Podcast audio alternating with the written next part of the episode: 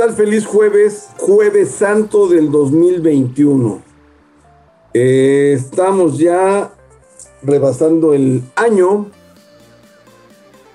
de encierro. Impresionante esto. Ya no quiero hablar mucho de, aquello. Este, en la semana surgió un dato espeluznante producido por INEGI, el cual el conteo de INEGI hasta el último día de enero marcaba 294 mil decesos a finales de enero. Eh, creo que hoy va a haber un, reporte al respecto, no estoy seguro, pero ya hablar de Gatel y de, todas las mentiras que ellos dicen no tiene ningún caso. Eh, la vacunación para los adultos mayores sigue, está siendo un éxito, déjenme los digo a pesar de lo que se puede decir, está siendo un éxito. No quiero entrar en, las teorías de la conspiración respecto a las vacunas ahorita, no me interesa hablar del tema. Habrá un programa al respecto futuramente, pero no. Hoy quiero abocarme a un, tema, pues, ¿cómo podría decirles? Algo, algo escabroso en ocasiones. Eh, es, un tema religioso, vamos a hablar de cuestiones religiosas, puesto estamos en un día de celebración religiosa como es el jueves santo.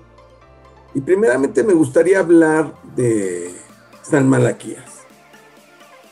¿Quién fue San Malaquías? San Malaquías fue un monje erudito, ermitaño, que vivió en el siglo XII y San Malaquías lo que hizo fue escribir una, una serie de, de este, ¿cómo se llama? De, no son versículos, pero sí podría decir que son simple y sencillamente un conjunto de, de, de alegorías haciendo referencia a, a los 101 papas que deberían suceder a partir del el año 1144. ¿Sí? Y las alegorías son como simple y sencillamente decir, este, Numen Incaelo, la luz en el cielo, eh, que es el, el Papa 102, León XIII, quien tuvo su pontificado entre 1878 y 1903. Y así se siguió hablando de ellos. Aquí lo, lo interesante y lo importante es que estas profecías de San Malaquías fueron escritas en el siglo XII, fueron escritas en el año este, 1120, 1139 para ser exactos.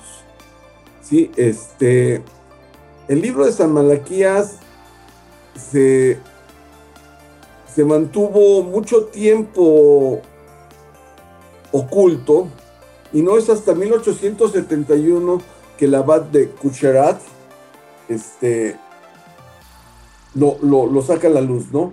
Y esto lo realiza cuando, cuando este, ¿cómo se llama? Hay una visita básicamente a, su abadía por parte de, del Papa de aquel entonces y se hace pública completamente toda la idea de, las teorías de San Malaquías. Se ha hablado que es un fraude, que es esto, pero no lo creo porque simple y sencillamente eh, se han cumplido. Se han cumplido y podríamos decirles de los últimos cuatro papas importantes que hemos tenido. Por ejemplo, para Pablo VI, quien su pontificado fue entre el 63 y el 78, él le puso el Flor Forum, Flor de las Flores. Y la referencia que se hace de esto es porque el escudo de su pontificado contenía la flor de lis, la flor de las flores. Empiecen a ver. Después de él, pues un pontificado muy, muy corto de unos cuantos meses fue el de Juan Pablo II. Eso fue Juan Pablo I, perdón, en 1978. Y a él le dio la frase de, de Mendieta Lunae, de la media luna. Y debo, decirles que el, nombre verdadero del Papa Juan Pablo I es Albino Luciani, que significa luz blanca y nació, ¿en dónde creen? En Beluno. Sí, Beluno significa bella luna. O sea, vean, vean la relación que hay. Después vendría el gran Juan Pablo II, eh, de quien hay detractores muy férreos y hay quienes lo han defendido a capa y espada. Para él, San Malaquías puso el título de Labores Solis, de la fatiga o trabajo del sol. Y aquí viene lo importante. Juan Pablo II, quien su pontificado fue el 78 al 2005, él, él venía de nada más ni nada menos de un gobierno laboral, de un gobierno eclipsado por los sindicatos, sindicatos laboristas. Venía de Polonia. ¿Sí? El trabajo. Pero no solamente eso. Juan Pablo II es el papa que ha viajado más de todos los papas en todos los tiempos. Es el papa viajero. ¿Sí? Y hay algo muy importante. Cuando nace y muere Juan Pablo II, hay un eclipse solar, un trabajo. Vean, esto es, impresionante, ¿no? Aunque ahí dicen que queremos que darle vuelta, son como las profecías de Nostradamus, ¿no? Entonces, no, no es claro por ahí. Eh, después le siguió Benedicto XVI. Benedicto XVI eh, tuvo el título por San Malaquías de Gloria Olivo, que significa la gloria del olivo. Y el pontificado de Benedicto XVI del 2005 al 2013, lo que marcó fue que él fue bautizado un sábado de gloria. ¿Sí? Y además el escudo de los benedictinos contiene un olivo. Eh, actualmente estamos en el pontificado de Francisco, de Francisco I. Y San Maglaquías, después del Papa de Gloria Olivo, o sea, de Benedicto XVI, dice que vendrá el último Papa. El último Papa al que le llama Petrus Romanus, ¿sí?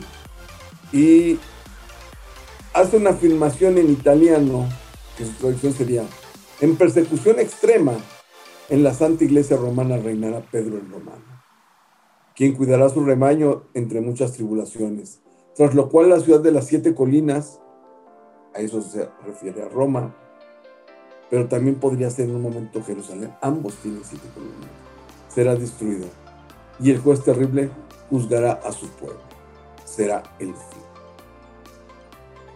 Ahí terminan las profecías de San Malaquí una profecía apocalíptica. Todo parece apuntar que Francisco I es Pedro el Romano. Nadie lo ha encumbrado como Pedro el Romano, pero sí, sí este, podríamos decirlo que tiene muchas similitudes, de las cuales no voy a entrar en este momento a platicarlas. ¿Sí? interesantes, interesantes las profecías de San Malaquías. Y, importante recordarlas en este momento de, días de guarda, días católicos, donde lo que estamos haciendo no es más que recordando el martirio de Jesucristo, ¿sí? Pero déjenme enterarlos de qué antecede a la idea de la Semana Santa en las cuestiones religiosas, que es la Pascua. Pero esto lo vamos a ver después de, un corte. Mi nombre es Manuel Callejas, esto es The Wise Man, y estamos aquí hablando de cuestiones de religión. Regresamos en un segundo.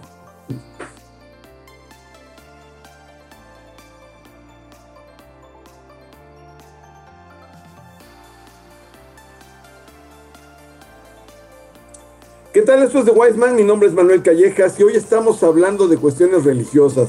En el bloque anterior estuve platicando sobre las profecías de San Malaquías, quien habla sobre 111 papas que cursaron desde 1143 hasta la fecha, ¿sí? Donde San Malaquías dice que el último papa es el que está en este momento, ¿sí? Este Francisco I, conocido como Pedro el Romano en sus profecías. Eh, quiero hablar de las razones de la Semana Santa y sus antecedentes y las relaciones que existen entre las, entre las tres iglesias monoteístas principales del mundo. El judaísmo, el cristianismo y el islamismo. Pero antes de eso voy a, darle la bienvenida a César Benedicto Callejas con su contribución de cada ocho días de Cisterna del Sol y su recomendación literaria, donde nos va a hablar de un libro de ciencia ficción y de novela policíaca. Adelante, César Benedicto. ¿Qué tal? Esta es la participación de César Callejas, Cisterna del Sol, eh, para The Wiseman, con la recomendación literaria de la semana. Este día hablaremos de ciencia ficción, también de novela policíaca, uno de los, géneros, de los dos géneros más solicitados y más eh, emocionantes a los que se puede acercar un lector y con una tradición distinta de la que estamos acostumbrados. Habitualmente leemos ciencia ficción norteamericana, eh, tal vez alemana, occidental, en fin, pero uno de los mejores autores de ciencia ficción es el polaco Stanislav Lem, que escribió en los años 70 del siglo pasado La fiebre de Lem editada por eh, eh, Impedimenta. Se trata de una investigación sobre una serie de aparentes suicidios que después de convertirse ya en una cantidad importante, 12 de ellos, empiezan a suscitar en la comunidad científica interés, inquietud y se trata de una conjura de la que ustedes tendrán gran noticia cuando lean el libro. Un libro imperdible, emocionante, claro, eh, que nos lleva no solamente al conocimiento de la ciencia, la inteligencia artificial y otros temas, sino al conocimiento de la naturaleza humana. Muchísimas gracias, no olvides cesarcallejas.me, Cisterna de Sol.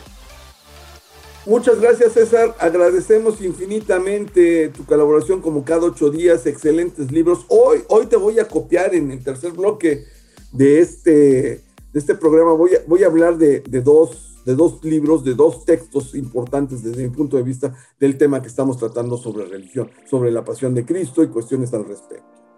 Ahora quiero abrir el espacio rapidísimo para después volver con nuestro tema a Marianita Callejas, que nos va a hablar sobre un tema relacionado con la religión, pero desde el punto de vista de los millennials. Adelante, Marianita.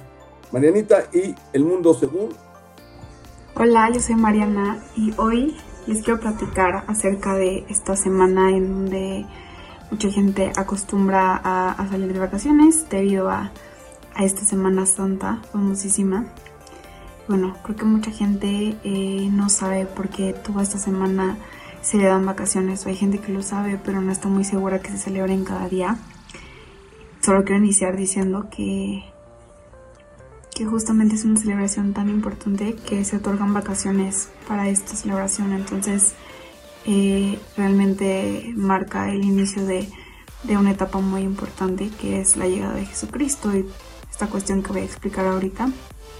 Pero solo quiero decir que independientemente de nuestras creencias o de lo que nosotros, eh, pues sí, de nuestra orientación, este, de nuestra creencia, perdón, religiosa, creo que hay que reconocer que también ha sido muy importante esta celebración, tanto que, que muchos de ustedes no, no, no, tienen labores, se cierran negocios, este, entonces eso quiere decir que, que tiene cierta importancia, así como María Jesucristo. Existe un antes y un después. Y ha sido tan importante que realmente usamos ese método para definir muchos hechos históricos.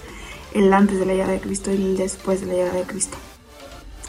Bueno, eh, la semana, Santa inicia con el Domingo de Ramos y termina con el Domingo de su Resurrección.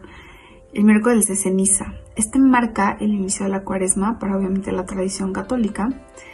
Eh, todo esto da pie a la Semana Santa donde recordamos la pasión, la muerte y la resurrección de Jesús de Nazaret. Em, esto inicia el Domingo de Ramos. ¿Qué representa el Domingo de Ramos? El Domingo de Ramos representa el día que se eh, la entrada triunfal de Jesús eh, en Jerusalén, justamente en medio de que todo el pueblo la aclama y realmente lo reconoce como el Mesías. Entonces, ¿por qué ramos? Porque la gente pues llevaba ramos de palma, olivos y otros árboles en mano y clamaban cantos y bueno, mucha celebración, como dije. Posteriormente tenemos el Jueves Santo. El Jueves Santo se, se conmemoran hechos ocurridos entre el año 30 después de Cristo y 33. En este se refiere a la última cena. Es importante mencionar que la última cena, como he dicho, puede ser que no creamos en esto o que no nos sentamos pues, parte de nuestra tradición y religión, pero esta, este hecho ha sido representado, una de las escenas más representadas del arte, la última cena que fue llevada a cabo dentro del Jueves Santo. Y bueno, la más famosa que conocemos es la de Da Vinci.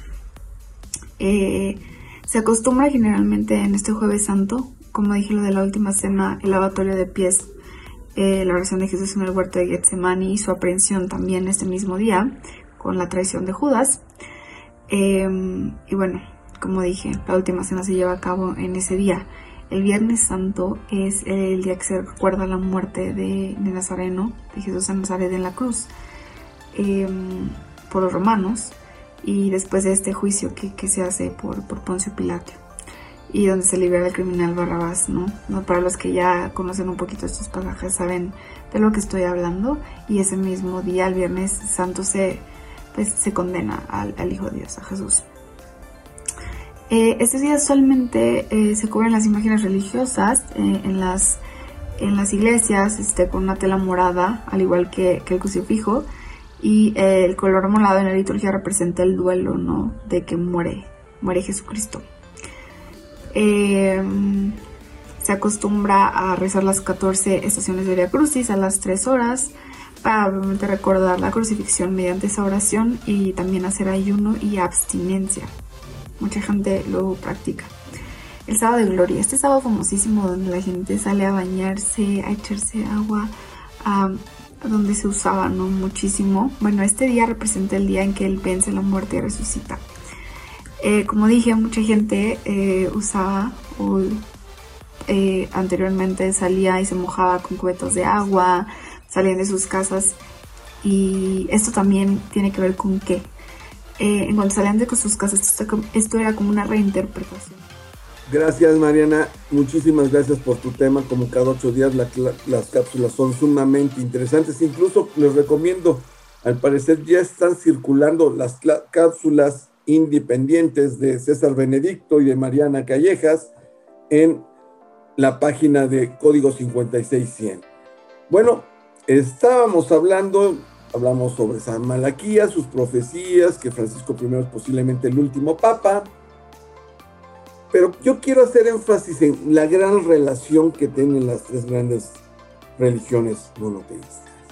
La judaica, la cristiana y la musulmana, o el islamismo, como queramos decirle. Las tres religiones parten de una misma raíz. La misma raíz se llama Abraham.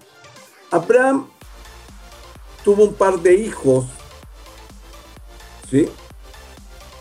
Tuvo a su hijo Jacob y a su hijo Isaac, y de los cuales parten dos vertientes. Uno que es hijo con su esposa y otro que es hijo con su esclava. El hijo que tiene con la esclava, pues básicamente abre la ruta árabe, por así decirlo, y el que tiene con su esposa abre la ruta hacia los judíos. Eso está en la Biblia, eso yo no lo estoy inventando, ¿eh? eso lo podemos ver y lo podemos citar sin ningún problema.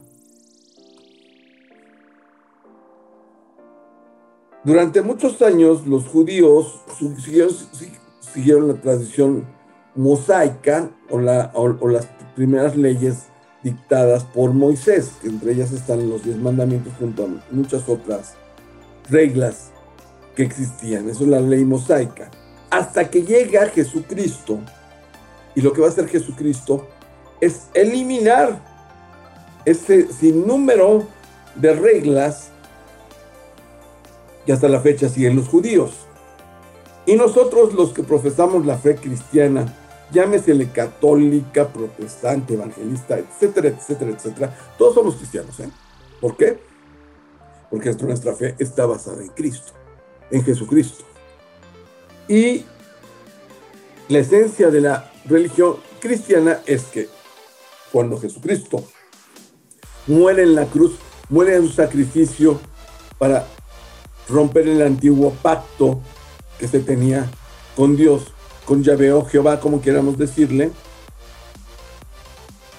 Y se acaba el antiguo pacto, el pacto mosaico, el pacto con Moisés. Y surge un nuevo pacto, el pacto cristiano, el pacto de amor. De ahí que pensemos que antes de Cristo teníamos un Dios Padre, un Dios Padre que nos corrige, que nos trata de educar, que nos castiga. Y el nuevo pacto es un pacto con el Dios Hijo que trata de amor, de reconciliación y de perdón. ¿Sí? Y ahí empieza a surgir esto. Pasarán algunos siglos cuando aparezca Mahoma y retome toda la tradición, principalmente judaica de la vertiente que les dije, hasta que se desaparece supuestamente el arcángel San Gabriel a él y le hace una revelación. Y ahí nos dividimos ya completamente entre religiones. Pero voy a entrar en este tema después de este corte. Esto es de Wiseman, mi nombre es Manuel Callejas y regresamos en un segundo.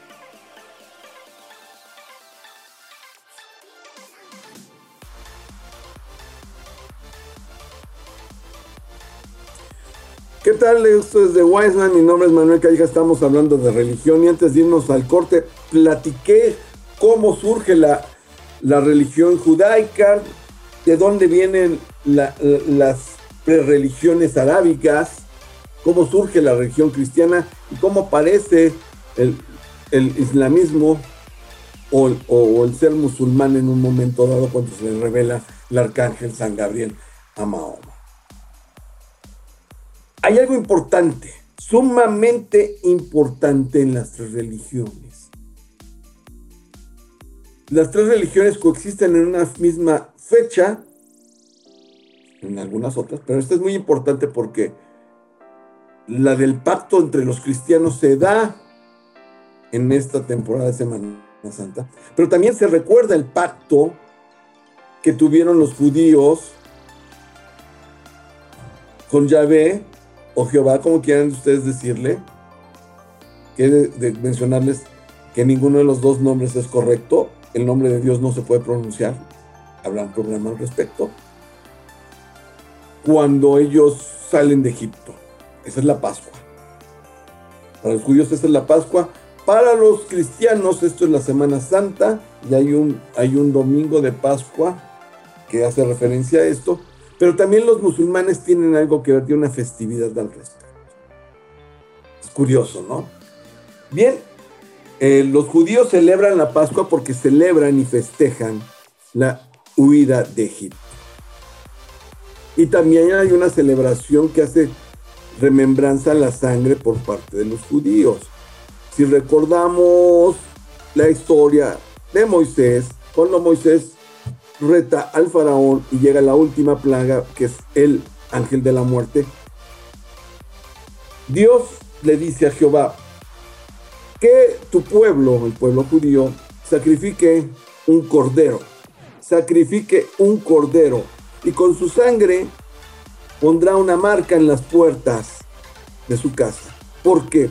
Porque vendrá el ángel de la muerte y se llevará al primogénito de las casas donde no haya la sangre del cordero.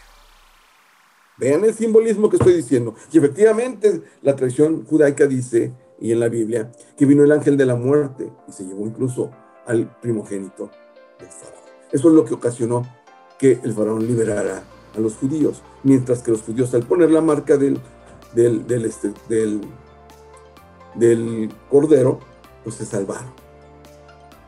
En la parte cristiana hay una presencial, ¿no?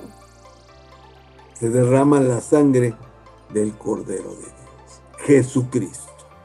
¿Para qué? Para salvarnos a todos, a todos. ¿Sí? Es, interesante esto. Y también se hace una remembranza a la sangre en la última cena donde Jesucristo toma el cáliz con vino, lo santifica y dice, bebed todos de él, que esta es la sangre de mi cuerpo, sangre de la nueva alianza. En ese momento se signa el nuevo pacto religioso de los hombres con Dios. Rompe o acaba o destruye el pacto mosaico y firma el nuevo pacto de Dios con nosotros, para lo cual Él dice, me entrego completamente para su perdón. Eh, interesante, ¿no? Y decía que iba a hablar de un par de libros al respecto. Y el primer libro del que les quiero mencionar, que sería muy interesante si es que no lo, han visto, es Caballo de Troya. Me encantaría que ustedes leyeran los primeros tres tomos de Caballo de Troya, principalmente el primer tomo. Es una novela de ciencia ficción de JJ Benítez, donde se hace un experimento para viajar en el tiempo. Y lo que hacen es viajar a la época de Jesucristo, los últimos días de Jesucristo, para testiguar.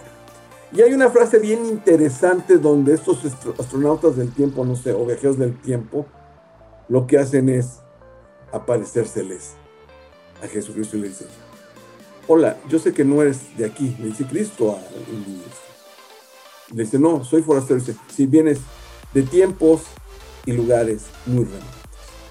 Segundo libro, La Palabra. La Palabra un libro de Irwin Ballas que habla sobre el descubrimiento de un pergamino donde se narra realmente lo que pasó en los últimos días con Jesucristo y revoluciona a la Iglesia Católica. Pero resulta que el manuscrito es una falsificación. Es una excelente novela policíaca de suspenso. Léanla, léanla es apasionante.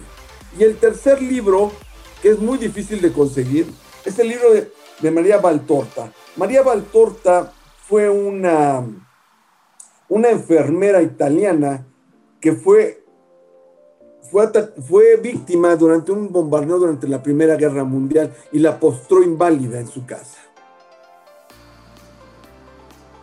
A partir de que es postrada en su cama, María Valtorta empieza a entrar en éxtasis y en viajes, cognitivos en los cuales empieza a tener contacto con Jesucristo. Y Jesucristo la invita a revivir su vida y le pide que la escriba.